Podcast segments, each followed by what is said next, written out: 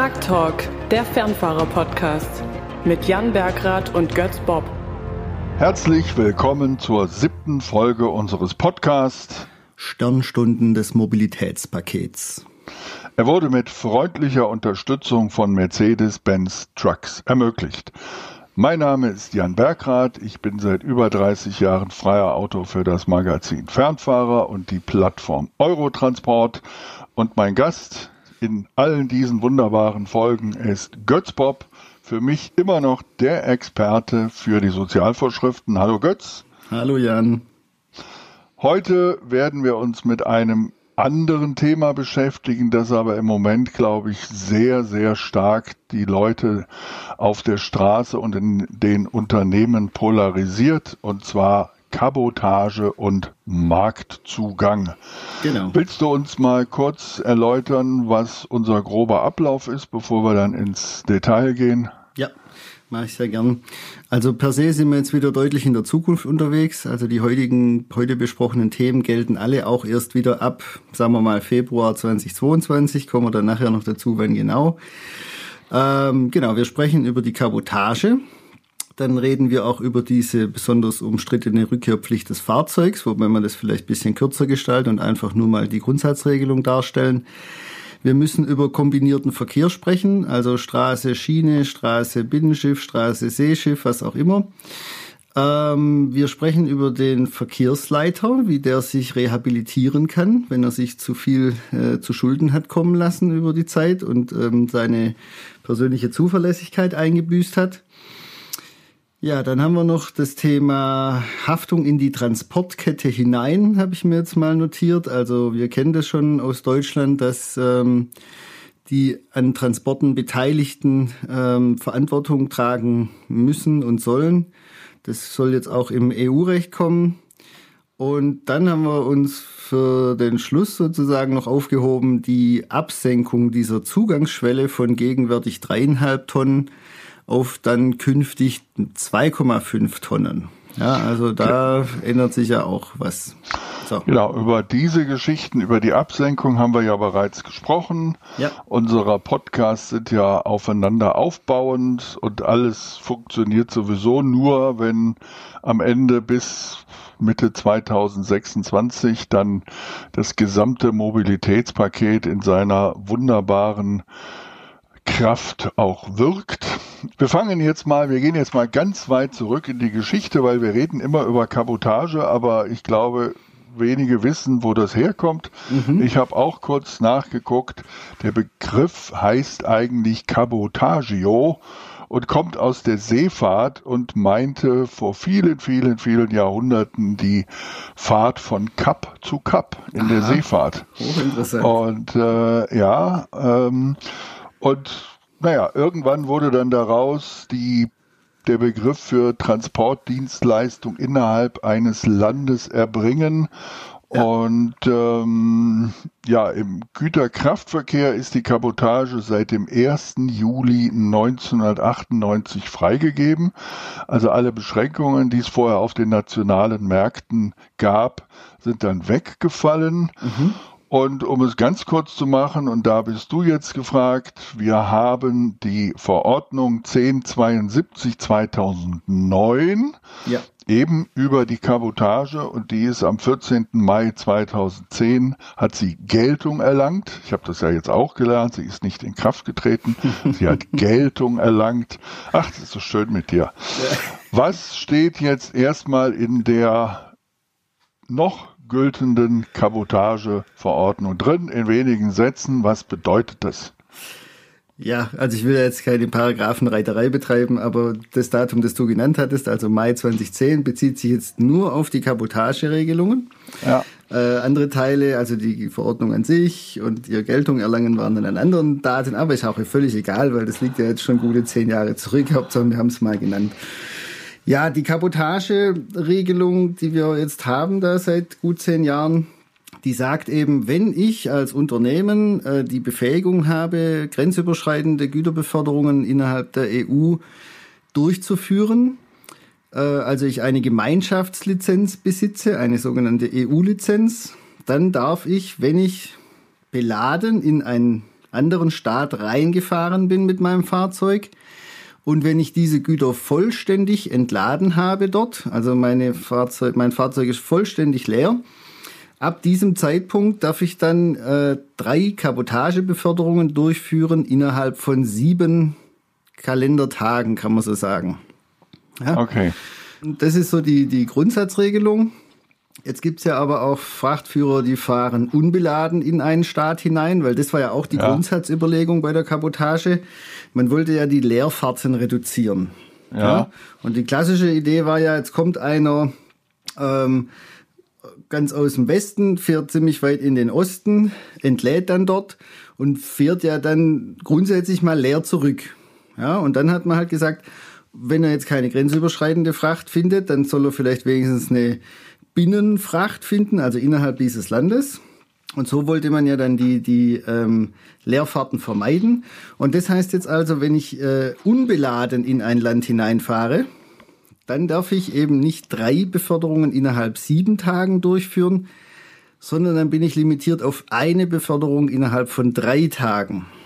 Ah, siehst du, das ist ein bisschen untergegangen. Ja. Ähm, es betrifft aber nicht weil das ist auch ein Thema, über das wir äh, oder ich besonders in den Medien auf Eurotransport immer berichtet. Es betrifft aber zum Beispiel nicht die blauen Auflieger von Amazon, über die gerade, wir hatten ja gestern Black Friday ja. mit wahnsinnigen Angeboten. Auch Amazon ist ja dabei, einer der größten Anbieter auch in der Logistik zu werden. Die haben ihre eigenen Flotten und äh, deren Auflieger sind aber in Krefeld zugelassen. Und wenn ein Frachtführer aus Osteuropa damit leer unterwegs ist, ist das aber trotzdem eine Fahrt, eine Kabotagefahrt. So sieht es das BAG.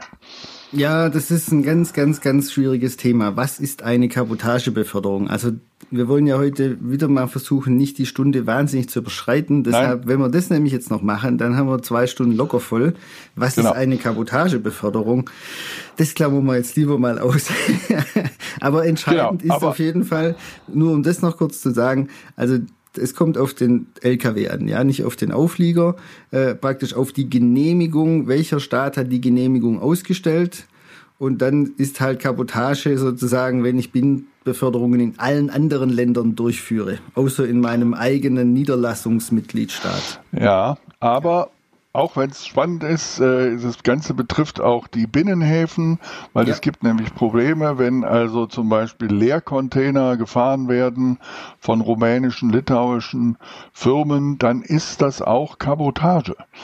Ähm, so wird es kontrolliert und so, deswegen haben die, die Hafenbetreiber, das ist schon seit vielen Monaten bekannt, Probleme. Die würden gerne ihre Container wieder zurückholen und setzen dafür auch. Du meinst jetzt äh, leere Container, hört es? Leere Container, ja, okay, ja, ja. verstehe. Ja, ja. ja. Und dasselbe ist dann eben auch mit leeren Aufliegern eines großen Unternehmens, ähm, wenn die durchs Land gefahren werden, dann fährt man ja nicht mit seinem leeren LKW, sondern man fährt einen leeren Auflieger eines Kunden durch die Gegend und das zählt mit zur Kabotage.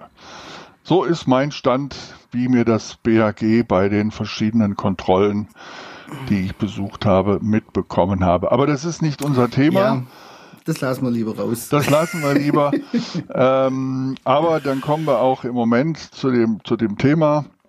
Kabotage ist im Moment das Reizwort überhaupt in der Logistikbranche, weil ähm, es wurde lange, lange geduldet. Das muss man einfach sehen. Genau wie auch das Übernachten der osteuropäischen Fahrer an den Wochenenden einfach lange geduldet wurde. Haben wir auch schon drüber gesprochen in unserem Podcast.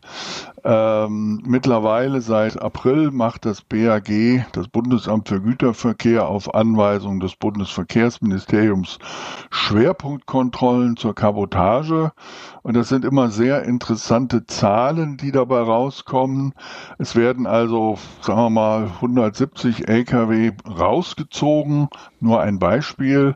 Davon fahren einige gar keine Kabotage äh, andere fahren Kabotage und am Schluss kommt immer so eine Summe raus von den bewusst gezielt rausgezogenen äh, Fahrzeugen macht dann ein Viertel bis ein Drittel illegale Kabotage. Und das ist so, wo alle sagen, unser Transportsystem geht kaputt. Äh, wir fahren nur noch zum Preis der Osteuropäer, woran auch etwas dran ist.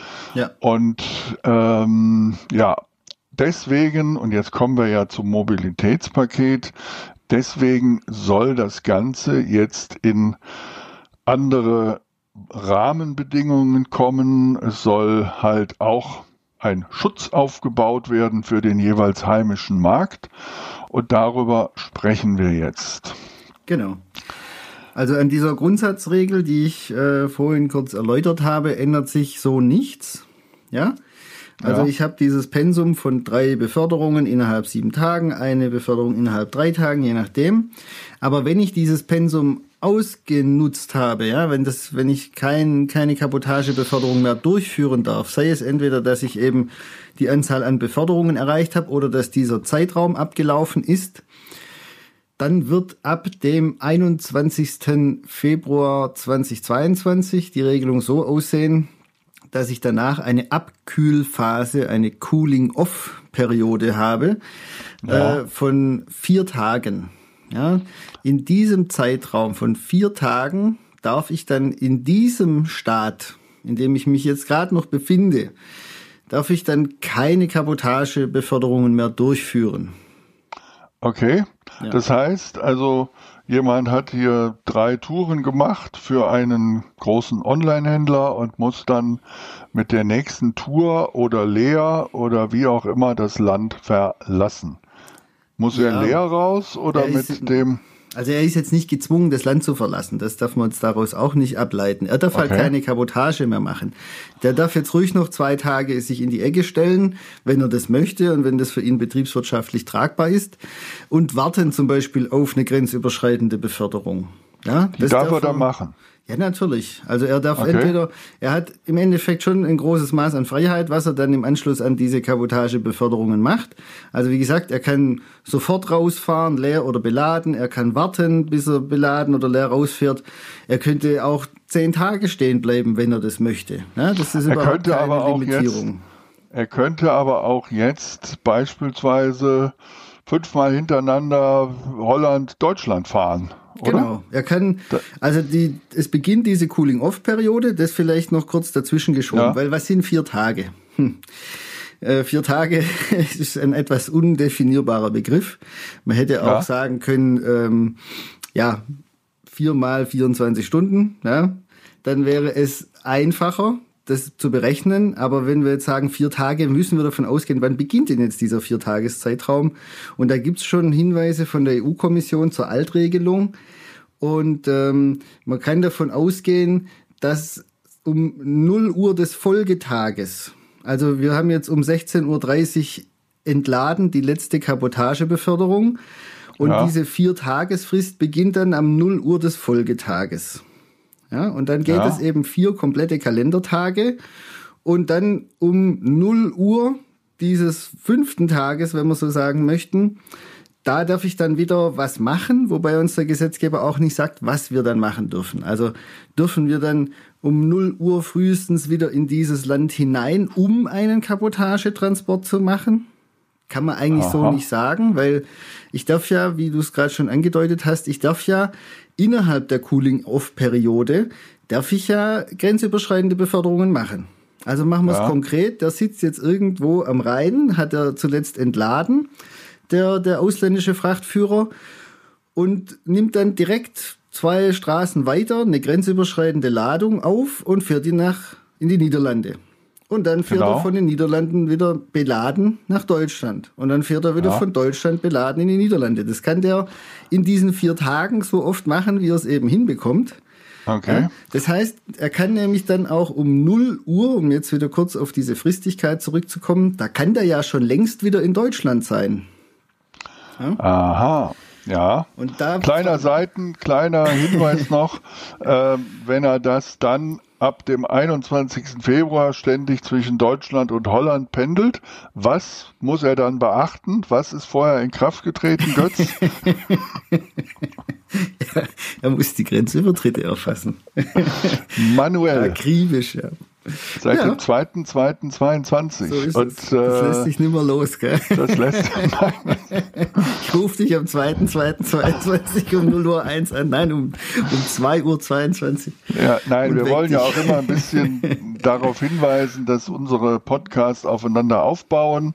Und das Ganze soll ja dann auch mit dem neuen intelligenten Tachographen äh, wieder vereinfacht werden. Das nur am Rande. Ja. Also wenn einer dann diesen kleinen Grenzverkehr macht, weil er halt ständig in Deutschland äh, eingesetzt wird, um Kabotage zu machen, illegale oder legale, denn darum geht es ja, kann er also zusammenfassend ständig hin und her fahren zwischen Deutschland und äh, Holland oder Deutschland und Belgien oder Belgien und Holland. Ja. Darf er denn, um das mal weiter zu spinnen, darf er denn dann in Belgien viermal, dreimal hintereinander Kabotage machen? Selbstverständlich. Das darf er. Genau, also er kann praktisch von einem Land ins andere springen. Wie gesagt, ob beladen oder unbeladen ist dann erstmal egal. Es kommt halt daran drauf, also daraus folgt dann halt, wie viel Kabotage kann er dann im jeweiligen sogenannten Aufnahmemitgliedstaat, also der, der ihn jetzt gerade aufgenommen hat, nachdem er, nachdem er dort hineingefahren ist, wie viele Beförderungen kann er dann da drin durchführen. Aber er kann auch während der Cooling-Off-Phase in Deutschland, kann er selbstverständlich in anderen Mitgliedstaaten Kabotage betreiben. Okay, also ich wage es äh, vorherzusehen, dass die großen Unternehmen mit einer guten IT, wir reden ja von einer zunehmenden Digitalisierung, äh, die ja bei uns, wie wir jetzt in der Corona-Phase mitbekommen, jetzt deckt sich ja so langsam auf, was bei uns alles nicht funktioniert. Da sind uns andere Länder weitestgehend überlegen und große litauische Flotten mit einer super guten digitalen Anbindung, die werden in der Lage sein, das auch zu tun. Die wissen genau, äh, ich habe meinen LKW jetzt dreimal für Amazon gefahren und jetzt muss ich äh, zweimal hintereinander nach Belgien oder nach Frankreich oder nach Spanien und dann muss ich, und jetzt wird's interessant, irgendwann nach Hause oder an den Standort des Unternehmens zurück, nämlich nach acht Wochen. Ja, gegebenenfalls. Noch zwei, drei Kleinigkeiten wollte ich vorher ja, ja. noch ergänzen. Ähm, wir waren jetzt also bei dem Punkt, was darf er da um 0 Uhr? Das lassen wir jetzt einfach mal so stehen. Ich hätte mal sagen, er darf dann halt um 0 Uhr äh, die, an diesem fünften Tag auch gleich wieder Kabotagebeförderungen durchführen. Ähm, ja, das kann man jetzt an dem Punkt abschließen. Was noch wichtig ist für die Betroffenen, ähm, wir müssen ja heute schon gewisse Nachweise vorlegen können, während wir Kabotagebeförderungen durchführen. An dem Umfang und an der Detailtiefe dieser Nachweise ändert sich nichts. Die stehen alle im Gesetz, also in der Verordnung, ich glaube Artikel 8 und 9. In dieser 1072 2009 ist das alles dargelegt. Was neu kommt, soll alles, wie du gerade schon angesprochen hast, digitalisiert werden. Das heißt, das ECMR, das ist ein Zusatzprotokoll ja. zum CMR, das ja den grenzüberschreitenden Frachtverkehr regelt, ähm, handelsrechtlich sozusagen. Und da gibt's ein Zusatzprotokoll, das eben diesen Frachtbrief, den man da kennt, ähm, ja, elektronifiziert. ECMR. Und ähm, haben fast alle Länder schon umgesetzt, nur Deutschland ist da immer noch hinterher. Hatten wir auch schon mal bei Fernfahrer Live, glaube ich, kurz angesprochen. Ja. Ähm, ja, also es muss auch nicht unbedingt ECMR sein, das ist offen formuliert im Gesetz, aber es kann, es muss, also ich kann jetzt diese Nachweise auch elektronisch vorlegen in Zukunft. Und was ein ganz wichtiger Punkt ist, den wir noch äh, ansprechen müssen, bevor wir uns weiter bewegen, der Fahrer, also ich muss ja jetzt diese Cooling-Off-Periode, diese Abkühlphase irgendwie kontrollierbar machen. Genau. Und das heißt, wenn ich jetzt, ich bin jetzt polnischer Frachtführer, also polnischer Fahrer und äh, fahre jetzt nach Deutschland rein, entlade dann vollständig und beginne dann meine erste Kabotagebeförderung. Schon in diesem Moment muss ich dem Kontrollbeamten gegenüber nachweisen können, was habe ich die letzten vier Tage so alles gemacht.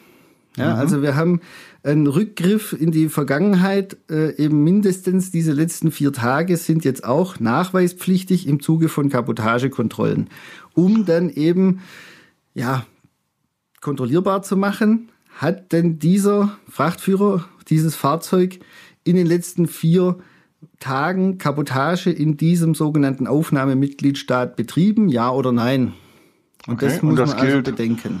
Das gilt heute nicht, weil das BAG muss ja auch im Prinzip äh, heute schon wissen, was hat er vorher gemacht. Ja, aber der legt praktisch den, also was ist das Zugangstor? Ähm, ich habe eine grenzüberschreitende beladene Beförderung gemacht. Das ist ja. sozusagen der erste Nachweis, der, der älteste Nachweis, den ich heute erbringen muss. Ja. Und dann, wenn ich jetzt gerade schon bei der dritten Kabotagebeförderung bin, muss ich natürlich auch Nachweise vorlegen für Kabotagebeförderung 1 und 2, um eben darlegen zu können, dass diese dritte, die ich jetzt mache, noch legal ist. Ich meine, das lassen wir jetzt aber auch, über ja, ja. das Schindluder, das da getrieben wird, zu sprechen. Äh, es ist auf der einen Seite spekulativ und auf der anderen Seite ist es halt Hörensagen, obwohl so gut wie jeder, der in der Branche unterwegs ist, weiß, dass da ganz, ganz viele Möglichkeiten bestehen, was zu drehen und zu tricksen. Vor allem. Gefälschten Frachtbriefen genau. und allem. Aber das ist ein ja.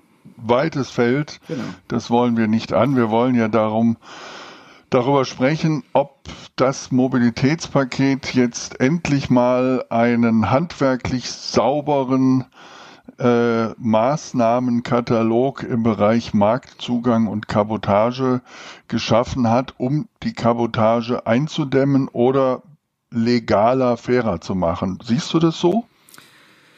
Ja, Papier ist da geduldig. Ich meine, ich bin ja nicht gezwungen, zum Beispiel das über ein ECMR zu machen, das dann vielleicht etwas fälschungssicherer wäre, sondern ich kann ja weiterhin sagen, ich fahre hier mit Papier durch die Gegend und Papier lässt sich gestalten. Ähm, also, ja, das wollen wir jetzt vielleicht auch nicht bis ins Detail gehen, aber gerade so Themen wie die Mautdaten, ja, das ist ja letztlich ja. reine, da lasse ich nur den, den Rechner drüber laufen, gucke mir die Kennzeichen an, woher sich das Fahrzeug bewegt dann habe ich schon mal Indizien, dann kann ich nachforschen, was hat der da tatsächlich gemacht.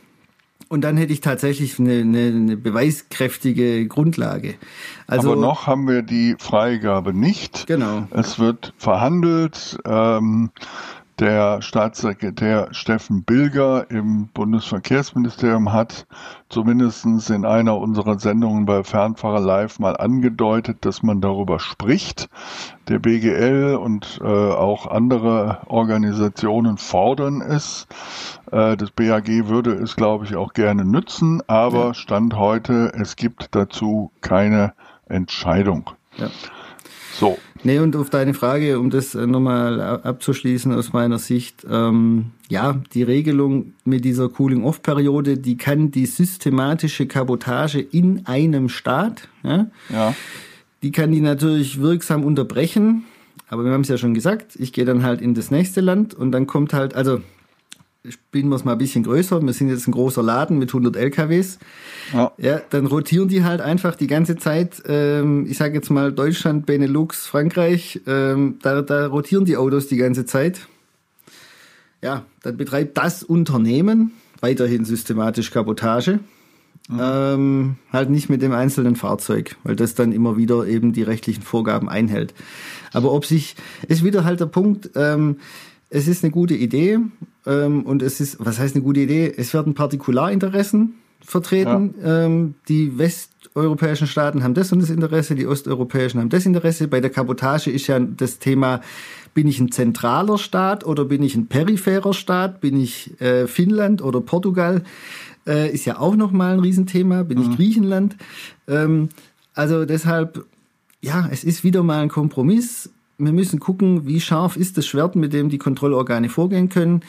Ähm, meines Erachtens nach fehlen noch diese zwei, drei Bausteine, um es sauber kontrollieren zu können. Weil ja. halt diese Fälschungssicherheit, also was heißt Fälschungssicherheit? Ja, wer das Ganze äh, betrügerisch betreiben will, der wird auch in der Zukunft Wege und äh, Mittel finden. Ähm, aber klar, man hätte sich aber, was anderes äh, auch vorstellen können. Aber nochmal, den Einwand, den du gerade gemacht hast, den finde ich gut. Also wir gehen mal wirklich von einer großen Flotte aus. Die haben jetzt hier einen großen Kunden, für den sie tatsächlich immer Kabotage machen, weil sie halt einfach günstiger anbieten können. Dann fahren die drei Touren, schicken das Auto nach Belgien. Das Auto, das in Belgien Kabotage fährt oder immer nach Frankreich pendelt, übernimmt dann die Touren der anderen Lkw.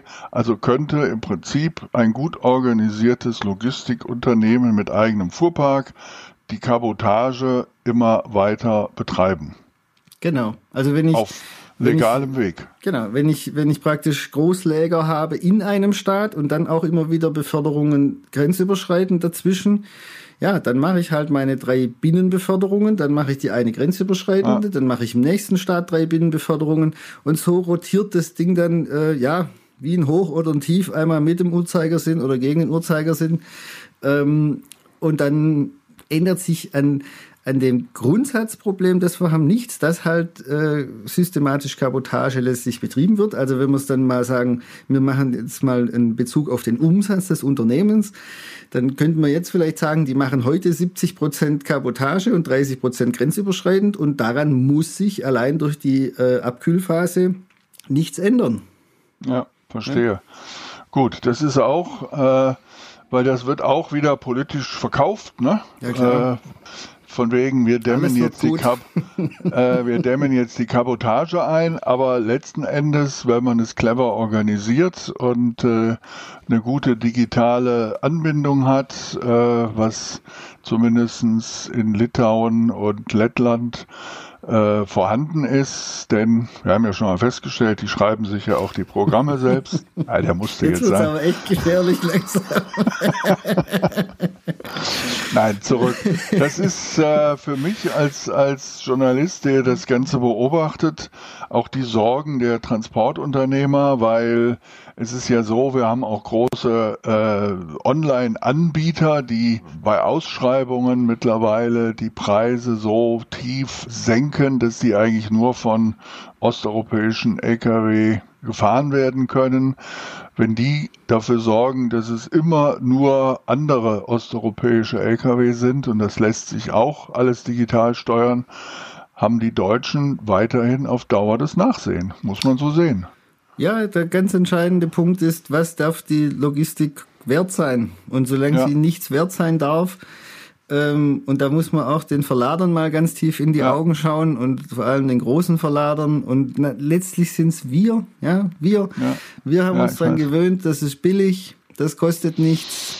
Und so ist die Welt halt leider nicht, aber wir, ja. Das, Gut. Wir zeigen mit einem Finger auf anderen und mit vier auf uns, oder wie war das? Ja. oder drei. Ja, so Gut. ist das. Also wir halten an dieser Thema fest. Äh, das ist für große und wir, wir, wir haben natürlich auch eine Marktbereinigung. Das heißt, die Transporteinheiten werden, werden größer. Also nicht die, die, die Unternehmen. Es finden, äh, es gibt Firmenübergaben, äh, Übernahmen. Wir wissen nicht, wie sich das entwickelt jetzt nach der Weihnachtszeit mit Firmeninsolvenzen, die werden aber aufgekauft, hundertprozentig. Ja. Ein erstes großes litauisches Unternehmen hat sich bei einer hessischen Spedition eingekauft, um kombinierten Verkehr zu betreiben. Mhm. Jetzt kommen wir nämlich zu dem Punkt. Ja. Der kombinierte Verkehr. Wir wissen es, äh, war auch jetzt ein tolles Interview mit Professor Engelhardt vom BGL und Sigrid Nikuta, der Bahnchefin. Man darf sie auch Güterbahnchefin zu ihr sagen. So, so. Man will ja auch die Schiene stärken und den kombinierten Verkehr, was ja Sinn macht, kurze Strecke mit dem LKW, lange Strecke mit der Bahn. So. Und jetzt haben wir natürlich die Kabotageregelung auch ganz eindeutig im kombinierten Verkehr, zumindest im internationalen kombinierten Verkehr. Denn, Götz, du kannst das super gut erklären. Warum? Ja, also Stand heute also wir machen jetzt mal einen Riesentransport von China mit dem Seeschiff nach äh, Hamburg und von dort aus wird der Container dann noch nach Wuppertal gebracht. Ja. Dieser Nachlauf in dem Fall zwischen Hamburg und Wuppertal, der gehört Stand heute noch zu diesem internationalen Transport. Also ist keine Kabotage.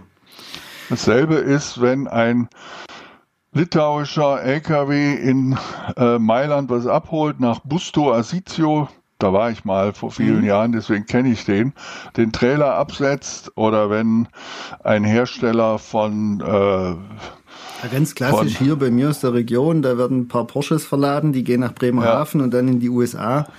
Ja. Da ist dieser Transport hier zwischen, ich sag mal, Kornwestheim und äh, Bremerhaven, das ist keine Kabotage, das ist ein grenzüberschreitender Verkehr, wenn man so sagen möchte. Ja, heute. verstehe. Ja. Und ähm, diesen Punkt hat man sich natürlich auch angeschaut. Das ist halt auch äh, systematische Kabotage dann ja letztlich. Ähm, wir mhm. haben das jetzt schon auch in unseren Podcast-Folgen hier und du bei äh, Fernfahrer Live schon mehrfach angesprochen mit mit dem Binnenhafen in, in Duisburg, was da passiert. Ähm, ja, da wird systematisch Kabotage betrieben. Und das Mobilitätspaket 1 äh, eröffnet jetzt den Mitgliedstaaten die Möglichkeit, also es ist keine Verpflichtung, sondern es ist eine Möglichkeit für den einzelnen Mitgliedstaat in Zukunft, und zwar nämlich genau wieder ab dem 21. Februar 2022 zu sagen, der Vorlauf im Kombiverkehr und auch der Nachlauf innerhalb dieses Staates gehört zu der Kabotage, also ist ein Binnentransport. Ja. Das kann passieren. Muss aber nicht. Muss aber nicht. Und wir können auch in einem ganz fiesen Flickenteppich nachher rauskommen, dass halt, äh, ich sage jetzt mal, zehn Länder sagen ja und 17 sagen nein. Okay, also was das Thema der äh, Kabotage angeht, äh, beim kombinierten Verkehr hatten wir ja auch schon mal bei Fernfahrer Live mit dem parlamentarischen Staatssekretär Steffen Bilger gesprochen, weil wir hatten da auch einen äh, Duisburger Anbieter für den kombinierten Verkehr da. Ja. Und er hat, er hat sich ebenfalls sehr zurückhaltend dazu geäußert, ob nun Deutschland auf diese Möglichkeit, den Vor- und Nachlauf als kombinierten Verkehr zu definieren oder festlegen, sehr äh, ausweichend geäußert. Und ähm, ja, äh, meine ja, Meinung. Die, die, Frage ist halt, bin ich im Interesse der Frachtführer unterwegs? Bin ich im Interesse der Industrie unterwegs? Weil die Industrie, die will den billigen Transport, ja, der Verlader. Und ja. die Frachtführer, die sagen, hey, wir sterben bald aus. Und ja, da wird sich die Politik irgendwo dazwischen entscheiden müssen.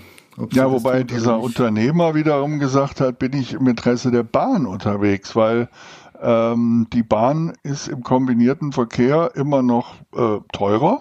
Das sagt jeder. Sie hat zwar ja. Gewichtsvorteile, äh, die sollen ja ausgebaut werden, aber wenn jetzt durch solche Möglichkeiten auch der kombinierte Verkehr wieder teurer wird, werden vielleicht wieder mehr Güter auf die Straße verlegt. Also da wird sicherlich nicht leichtfertig in Berlin entschieden. Ja. Ähm, aber wir gehen jetzt einfach mal von dem Punkt aus, äh, es wird jetzt entschieden, dass die, der Vor- und Nachlauf ab, was hast du gesagt, Februar äh, 2000, genau, 21. Februar 2022 die Kabotage sein wird, dann hieße das, äh, ein LKW, ein Auflieger, nehmen wir einfach mal eine österreichische großes Logistikunternehmen, hat ein Auflieger pendeln zwischen Italien und dem Lockport in Duisburg. Der kommt dort an. Dort haben wir dann den bulgarischen Frachtführer mit seinem mazedonischen Lkw-Fahrer. Das ist dort die Mehrheit. Der fährt nach äh, irgendwo ins Ruhrgebiet, äh, lädt es aus, kommt wieder zurück, dann sind das schon zwei Touren, dann darf er noch einen Auflieger zum Kunden bringen und dann ist auch Schluss. Naja, wobei du hast ja jetzt, wenn ich es richtig verstanden habe, eine grenzüberschreitende Beförderung am Anfang drin gehabt. Ja, die so, zählt die dann zählt natürlich dann. nicht rein in das Kabotagepensum, ja, sondern ah. also auch wenn jetzt der Container, wie ich es vorhin gesagt hatte, von China kommt und in Hamburg anlandet, wenn der jetzt ähm, in die Niederlande dann verbracht wird, ja, aus ja. Hamburg, dann ist es natürlich wieder ein grenzüberschreitender Transport. Dann ist es unproblematisch. Also nur die Feinverteilung innerhalb Deutschlands in dem Beispiel oder eben der Vorlauf von deutschen Standorten zu diesem äh, Hafenstandort Hamburg, das wäre dann eine Kabotage. Ja, aber nochmal, ich denke, der Vor- und Nachlauf wird Kabotage. Das heißt, wenn ich dann meinen italienischen Zug habe, der aus Italien kommt, dann ist das ja ein internationaler Transport. So. Ja. Und dann darf ich ja im Zuge dieses internationalen Transport den in Duisburg aufnehmen und von mir aus nach Dortmund bringen. Und dann ist das dann Kabotage oder ist das dann immer? heute nicht, aber ja. wenn die Änderung kommt, wie sie im Gesetz steht und wo eben den Mitgliedstaaten die Möglichkeit eröffnet wird, dann wäre die Strecke Duisburg-Dortmund, die wäre dann Kabotage. Das meinte ich. Genau. Da haben wir uns an dann, so, dann hieße das, dann hieße das, der holt den Trailer ab, bringt ihn nach Dortmund, fährt einen wieder zurück und dann hat er noch eine Fahrt nach Dortmund und dann ist Schluss. Genau, dann darf dann er, genau, dann darf er aber den nächsten Auflieger wiederholen äh, und fährt ihn nach Holland rüber. Genau, äh, das geht. Und dann setzt der große Logistiker dann andere Frachtführer ein, die vorher in Holland Kabotage gemacht hat. Also auch das wäre ja. denkbar. Ja. So, und dann haben wir dieses Phänomen, wir haben ja dann einfach in allen, äh, bleiben wir einfach nur mal an der Rheinschiene. Es gibt Schätzungen, dass da allein in den Binnenhäfen 1000 äh, Zugmaschinen aus Osteuropa fest stationiert sind für mehrere Wochen äh, oder teilweise auch mehrere Monate. Da werden ja erstmal nur die Fahrer getauscht und die müssen dann im Rahmen, das habe ich jetzt auch verstanden, nicht nach acht Wochen, sondern innerhalb von acht Wochen zurück an die angemeldete Betriebsstätte, also nach Bulgarien. Ist das richtig? Genau, man verknüpft es mit einer rechtskonformen Niederlassung des Unternehmens. Also da gibt es ja ganz viele Anforderungen, finanzielle Leistungsfähigkeit, persönliche Zuverlässigkeit und so weiter und so fort. Ein Punkt ist die Niederlassung und die ist eben nur dann rechtmäßig, wenn meine Fahrzeuge spätestens acht Wochen, nachdem sie diesen Niederlassungsmitgliedstaat verlassen haben, wieder an eine Betriebsstätte in diesem Staat zurückkehren.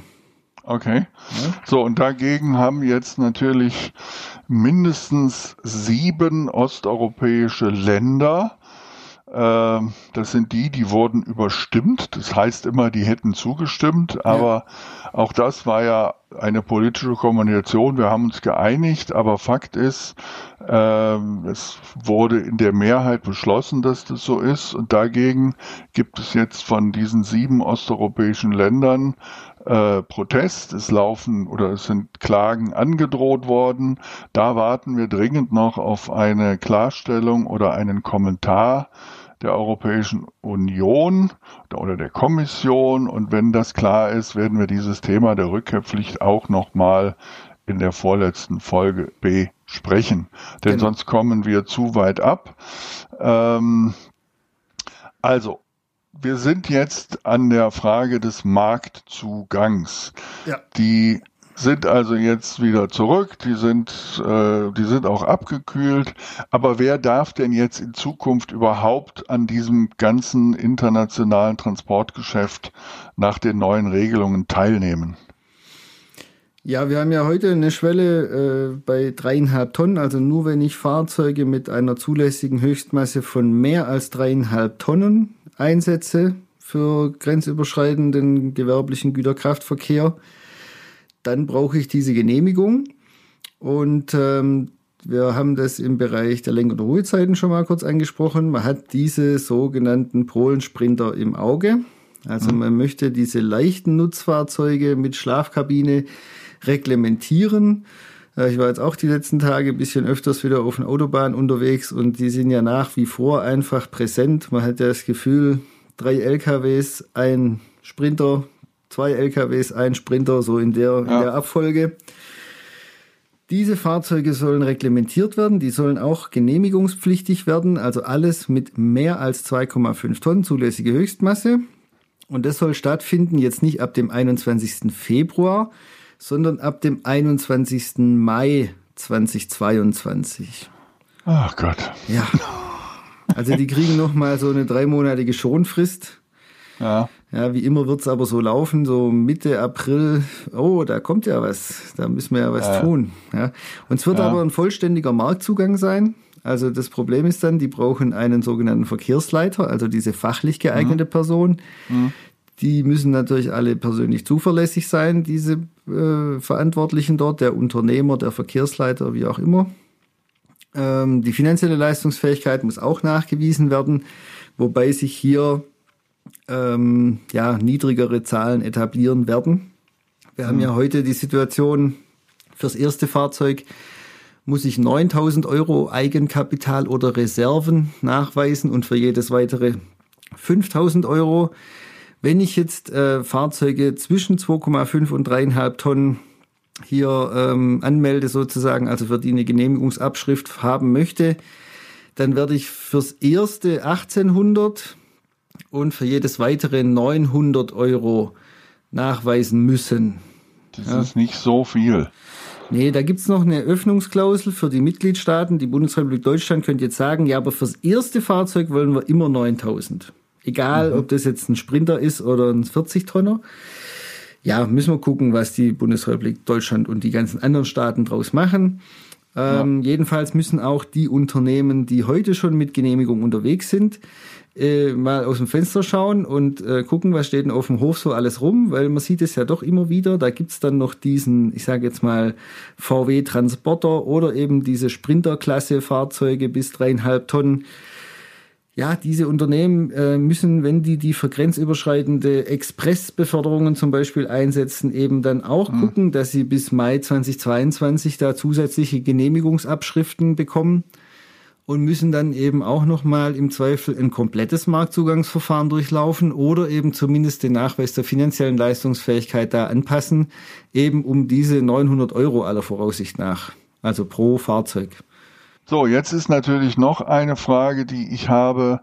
Wie ist das Thema jetzt auf Briefkastenfirmen umgesetzt? Weil es hieß ja auch, durch das Mobilitätspaket sollen Briefkastenfirmen ähm, ausgemerzt werden. Wir wissen ja, dass in der Europäischen Union sehr früh gerade belgische, holländische, deutsche, spanische, mittlerweile eigentlich dänische sehr stark äh, Niederlassungen gegründet haben, die teilweise in äh, Wohnungshäusern untergebracht waren, also tatsächliche Briefkästen. Ja. In einem Haus waren irgendwie zehn Adressen.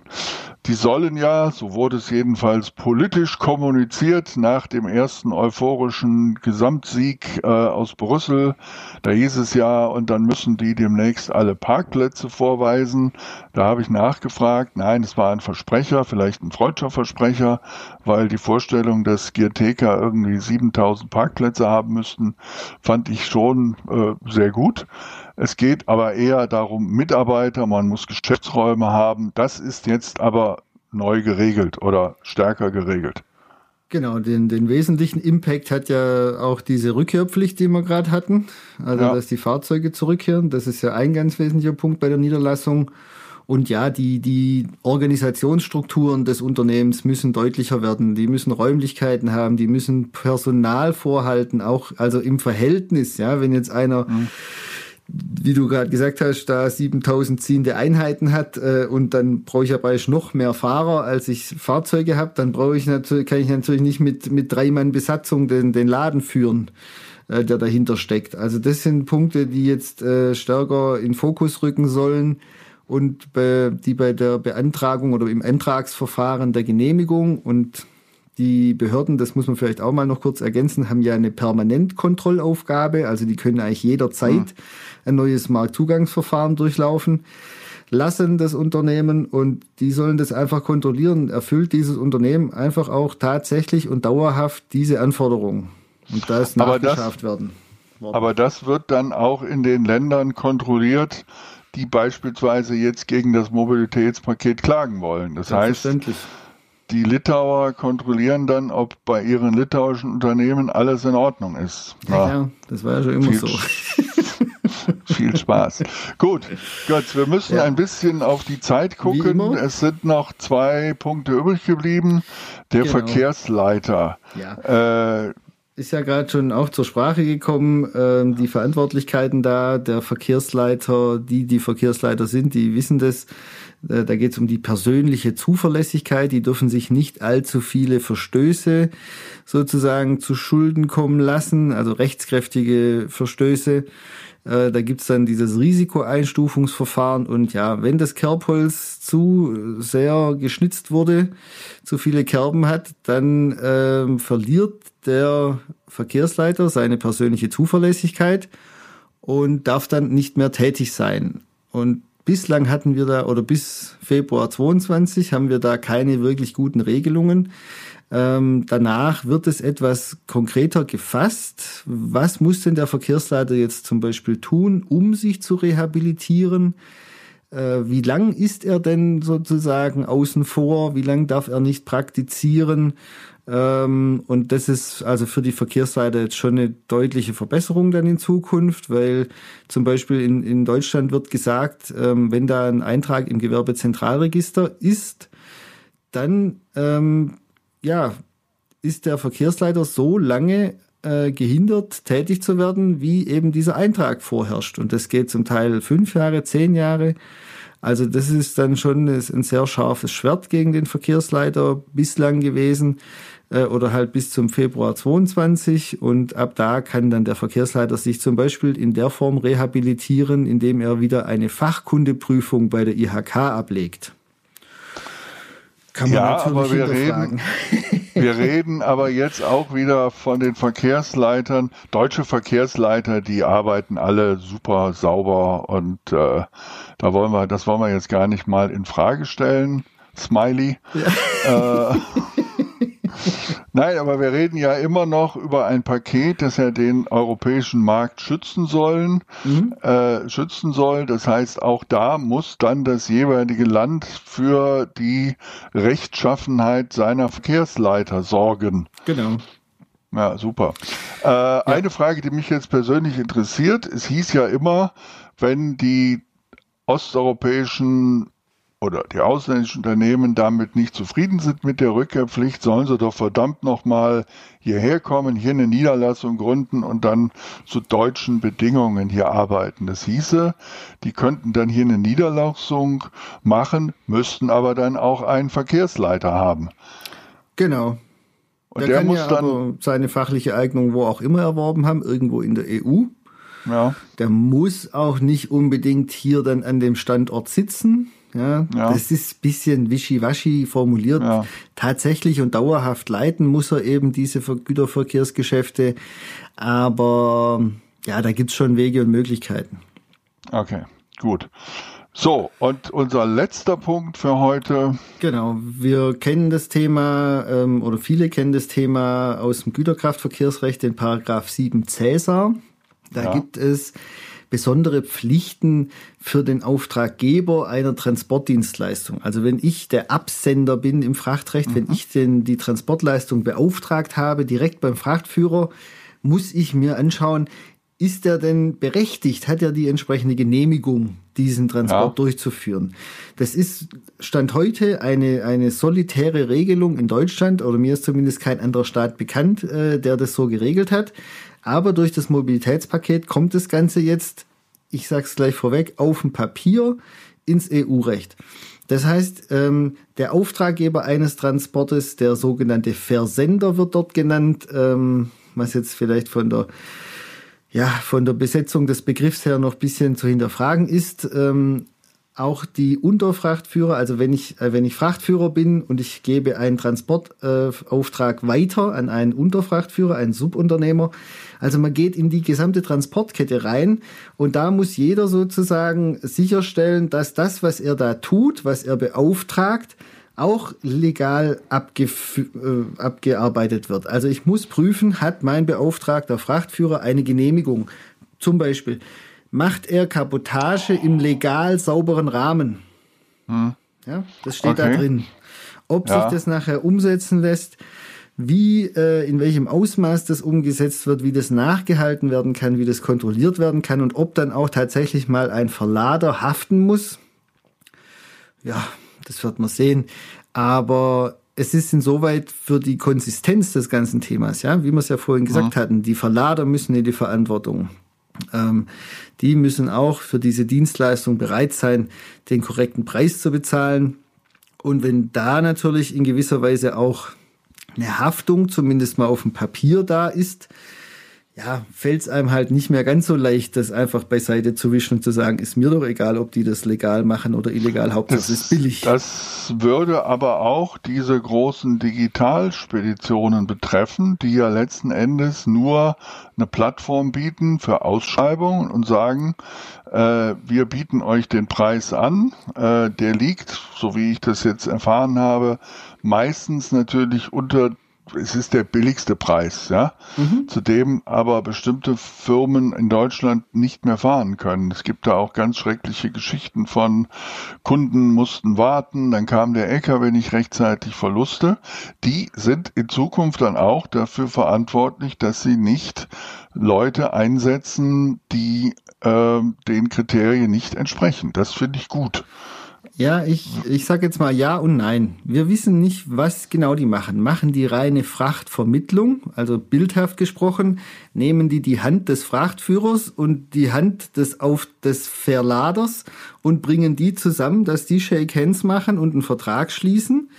Dann ist diese Vermittlungsplattform außen vor. Ja, Mhm. Wenn das ein klassischer Spediteur ist, ja, der bekommt von seinem Kunden, von dem sogenannten Versender, den Auftrag, besorge mir den Transport, organisiere mir den Transport, dann schließt dieser Spediteur einen Frachtvertrag mit dem Frachtführer, nimmt also die eigene Hand in die Hand sozusagen und ähm, schließt einen Vertrag mit dem Frachtführer. Dann bin ich in der äh, Haftung drin.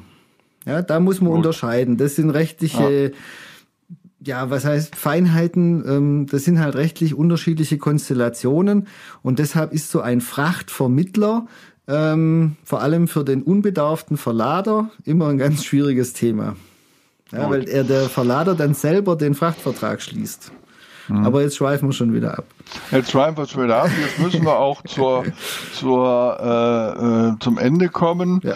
Was nehmen wir denn mit aus dieser äh, Sendung, weil es war aus diesem Podcast, weil es war jetzt doch sehr komplex. Mhm. Äh, es baut wieder, es werden wieder verschiedene Dinge äh, müssen erst mal gesetzt werden. Ja. Wir haben festgestellt, was mich äh, ein bisschen auf den Boden gesetzt hat, dass äh, große Flotten tatsächlich in der Lage sind, weiterhin Kabotage äh, anzubieten zu ihren Preisen, wenn sie nur regelmäßig die Fahrzeuge austauschen. Ähm, das heißt, die große Erleichterung, den Wettbewerb wieder zu äh, fairer zu machen, ist diese neue Regelung nicht. Sie verkauft sich nur gut, abkühlen, ähm, aber wer es clever organisiert mit digitalen, äh, mit einer, einer guten digitalen Steuerung und die Softwaren werden sich darauf einrichten, haben sie ja schon heute, dann wird sich an dem Marktgeschehen so wahrscheinlich nicht viel ändern. Ja, ich denke, man kann jetzt schon ein paar Punkte mitnehmen. Äh, es ist natürlich noch einiges im Unklaren. Da sind die Mitgliedstaaten gefordert, jetzt auch noch Fleisch an den Knochen hinzuschaufeln. Also wie wird es konkret verwaltungsseitig äh, umgesetzt? Was muss jetzt passieren? Ähm, was muss der einzelne Unternehmer, der da eine Genehmigung haben will oder am Leben erhalten will, tun. Äh, da wissen wir heute noch nicht so viel, aber es gibt eben vieles, was sich schon sehr positiv so als Silberstreif am Horizont abzeichnet. Also aus meiner persönlichen Sicht das Thema Polensprinter, ich sage es jetzt nochmal, also leichte Nutzfahrzeuge, ähm, die da halt heute noch extrem unreglementiert durch die Gegend fahren. Ähm, das ist sicherlich positiv, dass man da rangeht. Ähm, andere Punkte, Klarstellungen, wie jetzt zum Beispiel für die Verkehrsleiter, werden sich sicherlich auch positiv auswirken. Wenn wir jetzt auf unsere Fahrer wieder schauen, also jetzt nicht auf unsere deutschen Fahrer, sondern eben auf die osteuropäischen Fahrer, für die das Ganze ja auch im Wesentlichen ge gestrickt wurde, das Mobilitätspaket, ja, da hat man schon wieder gemischte Gefühle. Also ob sich bei denen durch diese Regelung wieder wahnsinnig viel verändern wird, ich glaube es noch nicht. Also für diesen Kernmarkt, und das ist ja das sogenannte Komplettladungs- oder äh, äh, jetzt fehlt mir das Wort, also wir bleiben beim Komplettladungsverkehr, äh, wo ja auch gerade die Osteuropäer sehr stark sind bei den internationalen Transporten, aber auch bei den nationalen Kabotagetransporten. Wenn ein großer Auftraggeber, wir nennen ihn jetzt mal Dumping und Hungerlöhne, der auch noch äh, vom Staat tatsächlich mit äh, immer noch ein klein wenig kontrolliert wird oder die anderen, die zur Bahn gehören, wenn die weiterhin in der Lage sind, durch eine gute Software, und das werden sie tun, ihre kleinen Frachtführer, die sie einsetzen aus allen Herren Länder, so zu steuern, dass die dreimal hintereinander eine Kabotagefahrt machen, dann nach Hause fahren oder ins Nachbarland, dann ändert sich nichts meiner Meinung nach an der Tatsache, dass die weiterhin zu ihren günstigen Preisen hier unterwegs sein können. Das ist für mich mein Fazit. Ja. Habe ich da recht? Kann ich, kann ich, ja, bin ich grundsätzlich bei dir. Es ist noch ein bisschen Kristallkugel, es dauert noch anderthalb Jahre, sagen wir mal. Deshalb, ja, aber einfach aus den schlechten Erfahrungen der Vergangenheit sind wir halt, kann man nicht optimistisch da in die Zukunft gehen, wenn man es dann im Detail angeschaut hat, wie wir das ja heute getan haben. Aber wir haben ja noch den Joker und da kommen wir in der nächsten Sendung drauf. Es geht nämlich um die Entsendung. Ja. Und dann wird alles das, worüber wir sprechen, und äh, wieder gut, weil dann muss jeder an jedem Ort, wo er unterwegs ist, das gleiche Geld verdienen. Ja, ähm, mal ab. aber das heben wir uns. Äh, ich dachte, du hättest jetzt ernsthaft zugestimmt, Götz. Nee. so viel kann ich schon mal vorwegnehmen, dass ich da nicht ernsthaft zustimme. Aber ja, nee, es wird, Gut, es wird also unser, geringfügig besser. Ja, genau. Also ja. unsere achte Folge dreht sich dann um das weiterhin sehr spannende Thema der Entsendung, Mindestlohn, wer muss ihn wann bezahlen, wird der deutsche Zoll endlich mal das Spesenmodell knacken. Ähm, ja, aber das war jetzt schon die siebte Folge. Vielen Dank fürs Zuhören. Wenn euch der Podcast gefällt, sagt es weiter. Wir freuen euch uns, wenn ihr diesen Podcast bewertet, zum Beispiel auf Apple Podcast. Ihr findet den Fernfahrer auf Facebook, Instagram, YouTube und Twitter. Wenn ihr Themenvorschläge, Tipps, Fragen und Feedback habt, schreibt uns. Kontaktmöglichkeiten findet ihr in den Folgenotizen. Lieber Götz, das war heute eine sehr, sehr spannende äh, Geschichte. Wir haben festgestellt einmal mehr, dass das Mobilitätspaket politisch sehr gut verkauft wurde in den handwerklichen Feinheiten, aber einmal mehr ach, noch viele Klarstellungen bedarf. Ja. Ähm, nichtsdestotrotz, äh, wir haben Black Saturday. Ich weiß nicht, ob es den noch gibt. Friday. Äh, ich ja. gehe nicht in die Stadt, ich kaufe aber auch nicht bei Amazon. Ja. Ähm, ich fahre jetzt einfach eine Runde Fahrrad in ja. der Sonne und äh, ich wünsche dir auch ein schönes Wochenende. Wünsche vielen, vielen auch. Dank und wir hören uns in der nächsten Folge. Genau. Tschüss. Grüße an alle. Tschüss. Truck Talk, der Fernfahrer-Podcast mit Jan Bergrath und Götz Bob.